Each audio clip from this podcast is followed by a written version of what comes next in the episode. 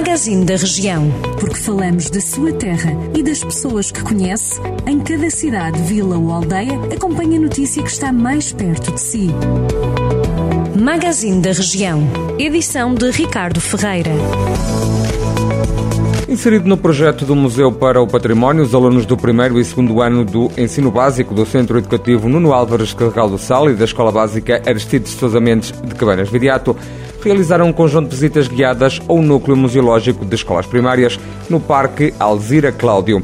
De caráter pedagógico, na medida em que os estudantes contactaram com o modelo de escola, métodos de ensino, materiais didáticos equipamentos utilizados no passado. Estas visitas permitiram que os mais novos aferissem do contraste entre o passado e o presente na componente da educação, é o que salienta em comunicado a Câmara Municipal de Carregal do Sal com o propósito de reforçar a importância do associativismo jovem como escola de cidadania participativa e vínculo de aprendizagem, o município de Castro Daire, em colaboração com as associações concelhias que desenvolvem atividades direcionadas para a juventude, celebrou no sábado o Dia do Associativismo Jovem.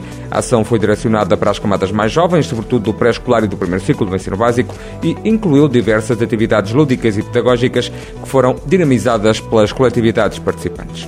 São Pedro do Sul recebeu uma nova ambulância do INEM, o Instituto Nacional de Emergência Médica, que veio substituir a anterior viatura que se encontrava em funcionamento. A nova ambulância, adianta a autarquia em comunicado, possui melhor equipamento, melhor nível de desinfecção e uma maior preparação para prestar a assistência à população, mas também para proporcionar mais conforto e segurança aos profissionais de saúde, refletindo-se tudo isso numa melhoria efetiva da prestação de cuidados de emergência médica.